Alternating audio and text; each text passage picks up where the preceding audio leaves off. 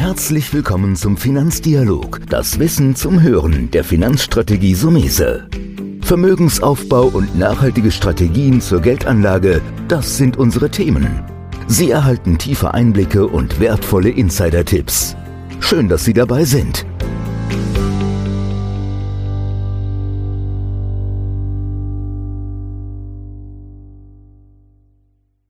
Die Gesundheit, unser wertvollstes Gut.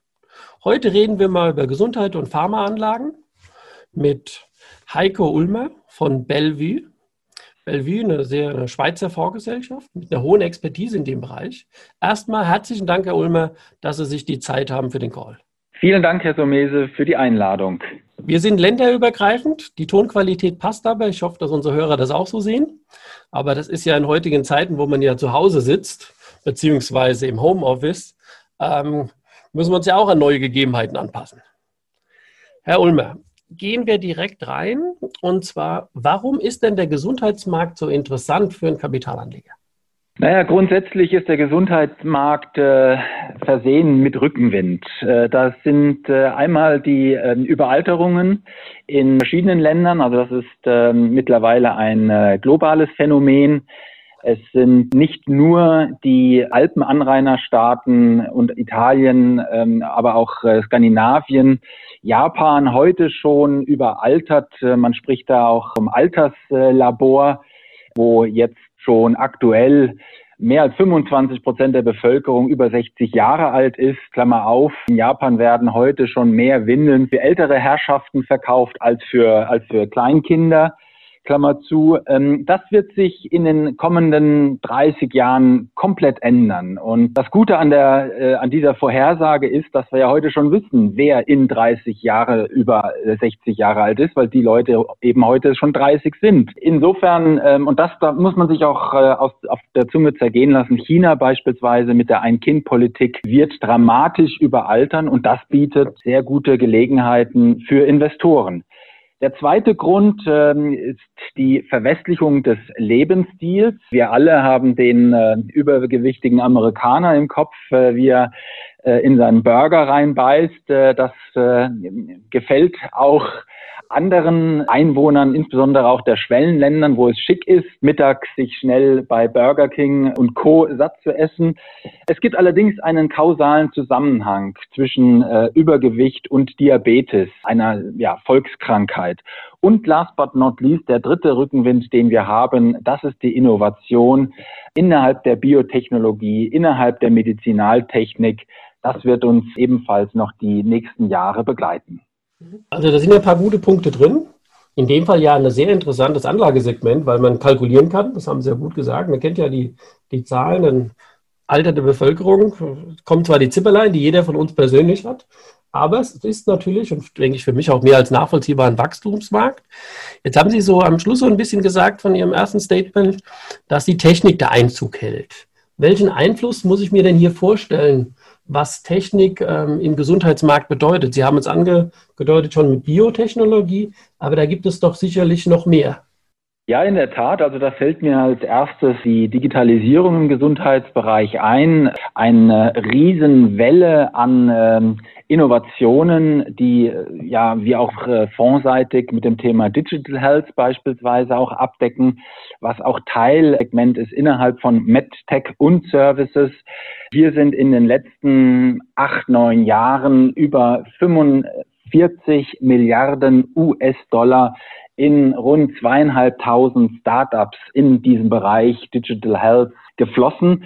Die werden nicht alle als IPO, als neue Börsengänge an die, an die Börsen kommen, aber doch das ein oder andere. Wir haben jetzt letzte Woche gerade an einem teilgenommen, der sich sehr gut entwickelt hat, innerhalb weniger Stunden sich um über 110 Prozent verdoppelt hat. Es ist in der Regel sehr schwierig, an diese IPOs ranzukommen. Die sind in der Regel hoffnungslos überzeichnet.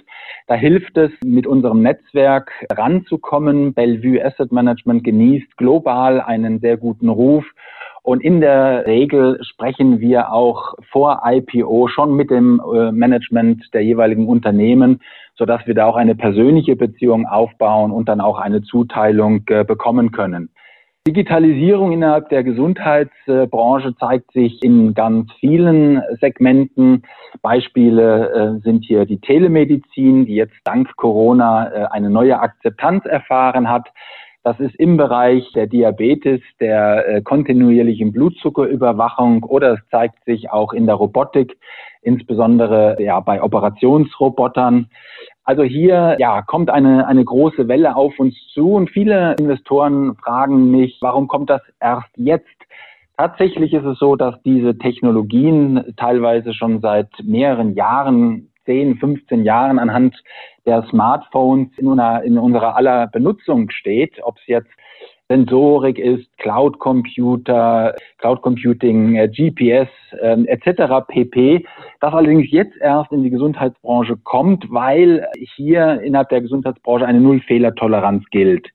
Wenn Sie ein Konsumgerät, einen neuen Fernseher sich kaufen und der funktioniert nicht, Sie gehen zum Fachgeschäft, kriegen Ihr Geld zurück oder nehmen ein neues Gerät, alles gut und schön. Aber wenn Sie eine neue Technologie einführen möchten, Innerhalb der Gesundheitsindustrie, da wird kein Fehler zugelassen. Bei Menschen schon eher, aber eine Maschine, da herrscht eben, äh, da muss alles hundertprozentig funktionieren. Und auch in der Technologiebranche innerhalb von Digital Health müssen Sie die Zulassungsphasen durchlaufen, Phase 1, 2 und 3, bevor es dann letzten Endes zum, zum Produkt kommt. Das ist kurz die Situation auf der Digital Health Seite, aber wir erleben auch Innovationen auf der Biotech Seite, hier ganz neue Therapieformen, Gentherapie, Zelltherapie, Immuntherapie, CRISPR auch mal hier als Beispiel genannt, als Stichwort, das uns erlaubt, ähm, eine Vielzahl von Krankheiten jetzt auch mit neuen Technologien angehen zu können. Mhm.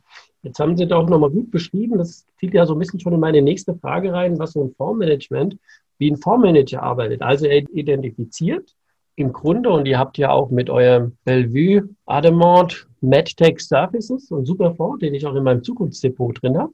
Aber ich frage mich dann auch wieder, jetzt haben wir über Märkte gesprochen, über Bereiche nochmal innerhalb der Gesundheitsbranche an sich. Ähm, wie findet er jetzt aber den Einzeltitel? Also wie muss ich mir die Arbeit so eines Fondsmanagers vorstellen? Ihres Kollegen beispielsweise, das ist ja der Marcel Fritsch oder der Stefan Blum, die ja die Fondsmanager sind. Wie finden die dann aber auch? Also das eine ist, okay, das ist ein Segment. Gibt es da Messen oder wie kommt man dann so an diese interessanten Firmen ran? Nun, also Marcel Fritsch und äh, Stefan Blum, die beiden Portfolio-Manager, sind zwei von 25 Experten innerhalb der Gesundheitsbranche bei Bellevue Asset Management. Also es ist doch ein rechtes äh, Netzwerk, was wir hier an den Start bringen und mit denen stehen wir regelmäßig in Kontakt. Sicherlich ist die Gesundheitsbranche eine recht wissenschaftliche Angelegenheit und unsere Experten sind oftmals Mediziner, Molekularbiologen, Biochemiker, Bioinformatiker, oftmals mit Doppelstudium, CFA, MBA, um auch die Finanzmathematik abzubilden. Und ähm, dieses, dieses Fachwissen, das brauchen sie, um auf Augenhöhe mit Wissenschaftlern, mit Ärzten diskutieren zu können. Und genau das äh, ist der Mehrwert, den wir, den wir bringen können. Einfach auch die äh, Krankheiten zu verstehen, die Indikationen, aber auch die Technologie einschätzen zu können, kommt das Medikament oder die Technologie an den Markt. Da hilft es uns nicht, mit Wahrscheinlichkeiten zu argumentieren, sondern das ist dann letzten Endes eine Schwarz-Weiß-Rechnung, kommt oder kommt es nicht. Kommt es mit 80, 60 Prozent Wahrscheinlichkeit, hilft uns an der Stelle nicht weiter. In der Biotechnologie haben sie oftmals binäre Wetten. In der Medizinaltechnik haben sie es eher mit, mit Evolution zu tun, ähm, also Weiterentwicklung auf bestehenden Technologien. Nehmen Sie das Röntgengerät, was es ja auch schon seit mehreren Jahrzehnten gibt. Aber es kann man immer besser machen. Und dieses Netzwerk ist recht belastbar, also insbesondere in der Diskussion mit Ärzten, die eine neue Technologie oder ein neues Medikament auch testen dürfen. Da dürfen oder können wir dank dieses Netzwerkes auch regelmäßig mit denen in Kontakt stehen, um frühzeitig ja, äh, zu erkennen, kommt das Medikament, kommt die Technologie an den Markt oder nicht. Ich versuche ja gerne, und die Frage stelle ich jetzt Ihnen auch, worauf sollten Privatanleger achten, wenn er in Gesundheitsaktien investieren will? Aber ich merke dann immer wieder jetzt, auch in diesem Podcast, es ist ja gar nicht möglich in meinen Augen, diese einzelnen zwei Aktien zu finden, oder? Am Ende ist es ja der Gedanke, den ich auch vor mir hertrage, du musst einen Fonds machen, um einfach breit zu streuen, Weil es ist doch ähm, nur ein Glückstreffer zu sagen, wie finde ich den Wert? Also eigentlich müsste ich, müssten Sie doch meine Frage, worauf sollte ein Privatanleger achten, eher antworten, wie, es ist fast gar nicht möglich, sich die Perlen alleine rauszusuchen, oder? Ja, ich habe es äh, schon äh, etwas angedeutet, dass gerade bei der Biotechnologie, da geht es äh, oftmals auch um Hop oder Top. Selbst in Phase 3, in der letzten Phase, bevor das Medikament zugelassen wird, die Wahrscheinlichkeit eines Nichterfolg, einer nicht erfolgreichen Zulassung liegt da immer noch bei 50 Prozent. Also recht binär. Auch wir können letzten Endes nicht vollends ausschließen, ob sich die Zulassungsbehörde, ähm, ob die noch irgendwas dagegen hat, ob nochmal neu geforscht werden muss, neue Studien äh, getätigt werden müssen. Und wenn es für uns auch immer wieder eine Herausforderung ist, so ist es für Privatkunden, die sich nicht so gut auskennen, sicherlich eine Herausforderung. Zwar, ja, bieten Verdoppler oder Verdreifacher im Portfolio und das ist durchaus auch möglich. Immer wieder auch den Reiz äh, für Privatkunden direkt zu investieren, aber genauso gut kann es auch in die andere Richtung gehen und im Extremfall auch zum Totalverlust kommen. Wir versuchen das innerhalb äh, unseres Investmentprozesses zu eliminieren. Ganz ausschließen können wir es nicht, aber wir können ähm, da ähm, das Gros unseres Portfolios ähm, sehr, äh, der Unternehmen, die wir investieren, sind dann sehr erfolgreich, äh, sodass wir dann unterm Schnitt auf Portfolioebene dann, ähm, dann gute Ergebnisse einfahren können. Aber auf Einzeltitelebene ist das Risiko ganz einfach zu groß. Wir wollen ja investieren und nicht spekulieren. Wird sich die Frage für mich so ein bisschen anschließen, wie viele Titel habt ihr denn im Moment drin? Beispielsweise in den von mir auch favorisierten Metex and Services. Das sind im Moment so um die 60 bis 65 Titel.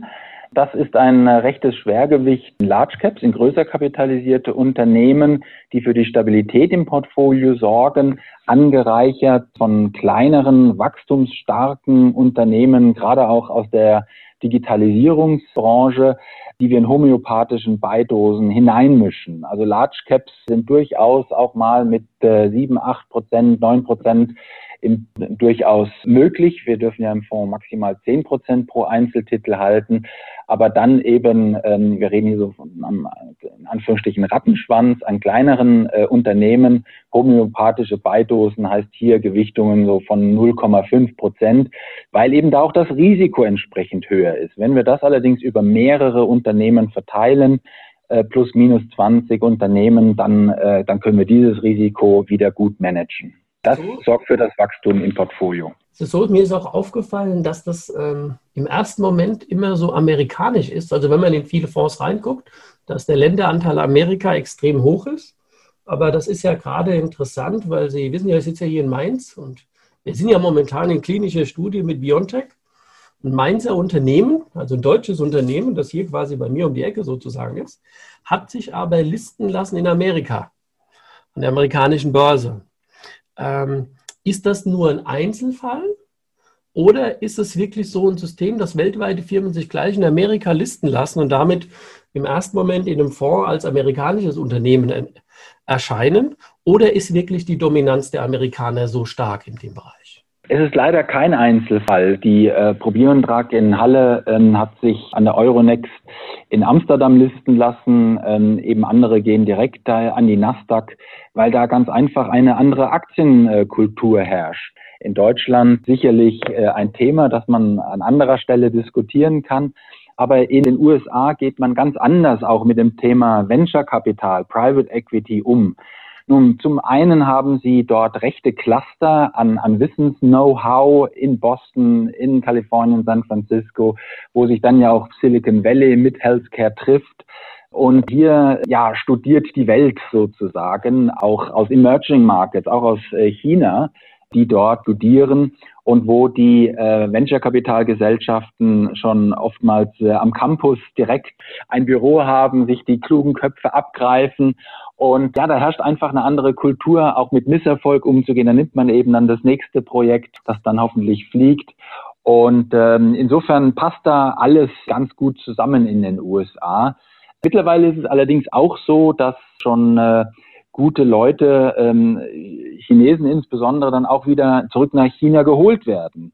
Denn äh, China holt extrem auf, sind auch schon in einigen Indikationen recht weit. Äh, die westliche Welt verfügt noch über einen gewissen Vorsprung, Technologievorsprung. Aber der schwindet und ähm, ein ähm, Thema, was wir auch mit unserem Asia Pacific Healthcare beispielsweise auch durchaus ab abbilden. In der Medizinaltechnik, in dem Fonds, den Sie jetzt ansprechen, der Bibi Adaman MedTech und Services, da sind wir noch nicht so weit. Da ähm, bevorzugen wir wirklich die Hochtechnologie, die Innovationsführer, die in den USA sitzen und die dann von dort das globale Wachstum abgreifen. Allerdings auch immer wieder vor dem Hintergrund, dass man auch lokal produzieren muss. Äh, wenn ich das mal an einem Beispiel äh, Hüftimplantate schreiben darf, ein ein Hüftplantat eines schweren Amerikaners kann man schwerlich in einen äh, zierlichen Asiaten einbauen sozusagen.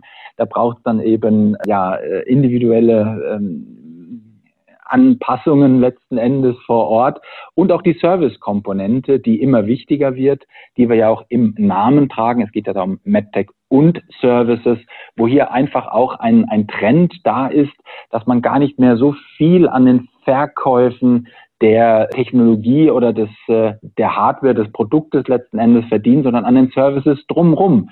Ich darf das vielleicht auch mal an einem Beispiel von Intuitive Surgical darlegen, ein äh, Operationsroboter, wo mit Hilfe des Verkaufs dieses Roboters vielleicht 30 äh, Prozent plus minus Gewinn äh, abgeschöpft werden, aber das, äh, der Großteil wird mit Services, also Schulungen, mit dem Austausch der Pinzetten, der Roboterarme, mit Überprüfung der Technik und so weiter entwickelt oder er, erwirtschaftet. Mhm. Und dieser Trend kommt eben massiv auch in die Gesundheitsbranche hinein. Services werden immer wichtiger. Nee, das sind super interessante, spannende Anregungen. Ich denke, da ist einiges drin, warum man an diesem Bereich Gesundheit, Pharma dranbleiben muss, dranbleiben sollte. Wir gewichten ja in unserem Zukunftsdepot das mit 10 Prozent. Deswegen sage ich an der Stelle erstmal vielen, vielen Dank, Herr Ulmer, dass Sie sich die Zeit genommen haben, uns ein bisschen einen Einblick zu geben in den Bereich. Ich hoffe auch, dass die Zeiten ja hoffentlich bald normal sind. Es gibt ja einige in der klinischen Stufe 3 mit Impfstoff für Corona, dass man sich auch mal wieder in Frankfurt oder Mannheim vor Kongress, Januar wird ja spannend, ob er stattfindet, dass man sich auch mal wieder persönlich trifft. Sage aber nochmal herzlichen Dank. Gibt es noch so eine abschließende Botschaft, Weisheit oder Fazit, wo man so eine Klammer machen kann, worauf ein Privatanleger dann doch achten sollte? Nun, die Gesundheitsbranche hat sich über die letzten Jahre, Jahrzehnte ähm, wirklich äh, massiv entwickelt und gehört unserer Meinung nach in jedes Portfolio mit einem Global Equity Manager, der gestern äh, vielleicht Automobilbranchen, heute Versicherungen und, und sich morgen mit der Gesundheitsbranche beschäftigt, kann man das nur schwer abgreifen. Dann landet man dann doch bei den üblichen Pharmawerten, bei den Big Pharma, die ihre beste Zeit schon weitestgehend hinter sich hatten. Die, die Zukunft liegt in der Innovation und da insbesondere eben in der Biotech äh, und in der Medizinaltechnik und sich da einem äh, anerkannten Experten anzuvertrauen, das wäre da mein Plädoyer an dieser Stelle. Ja, das ist so ein super Fazit. Dann sage ich herzlichen Dank für die Zeit und wir hören uns sicherlich bald und sehen uns hoffentlich bald wieder.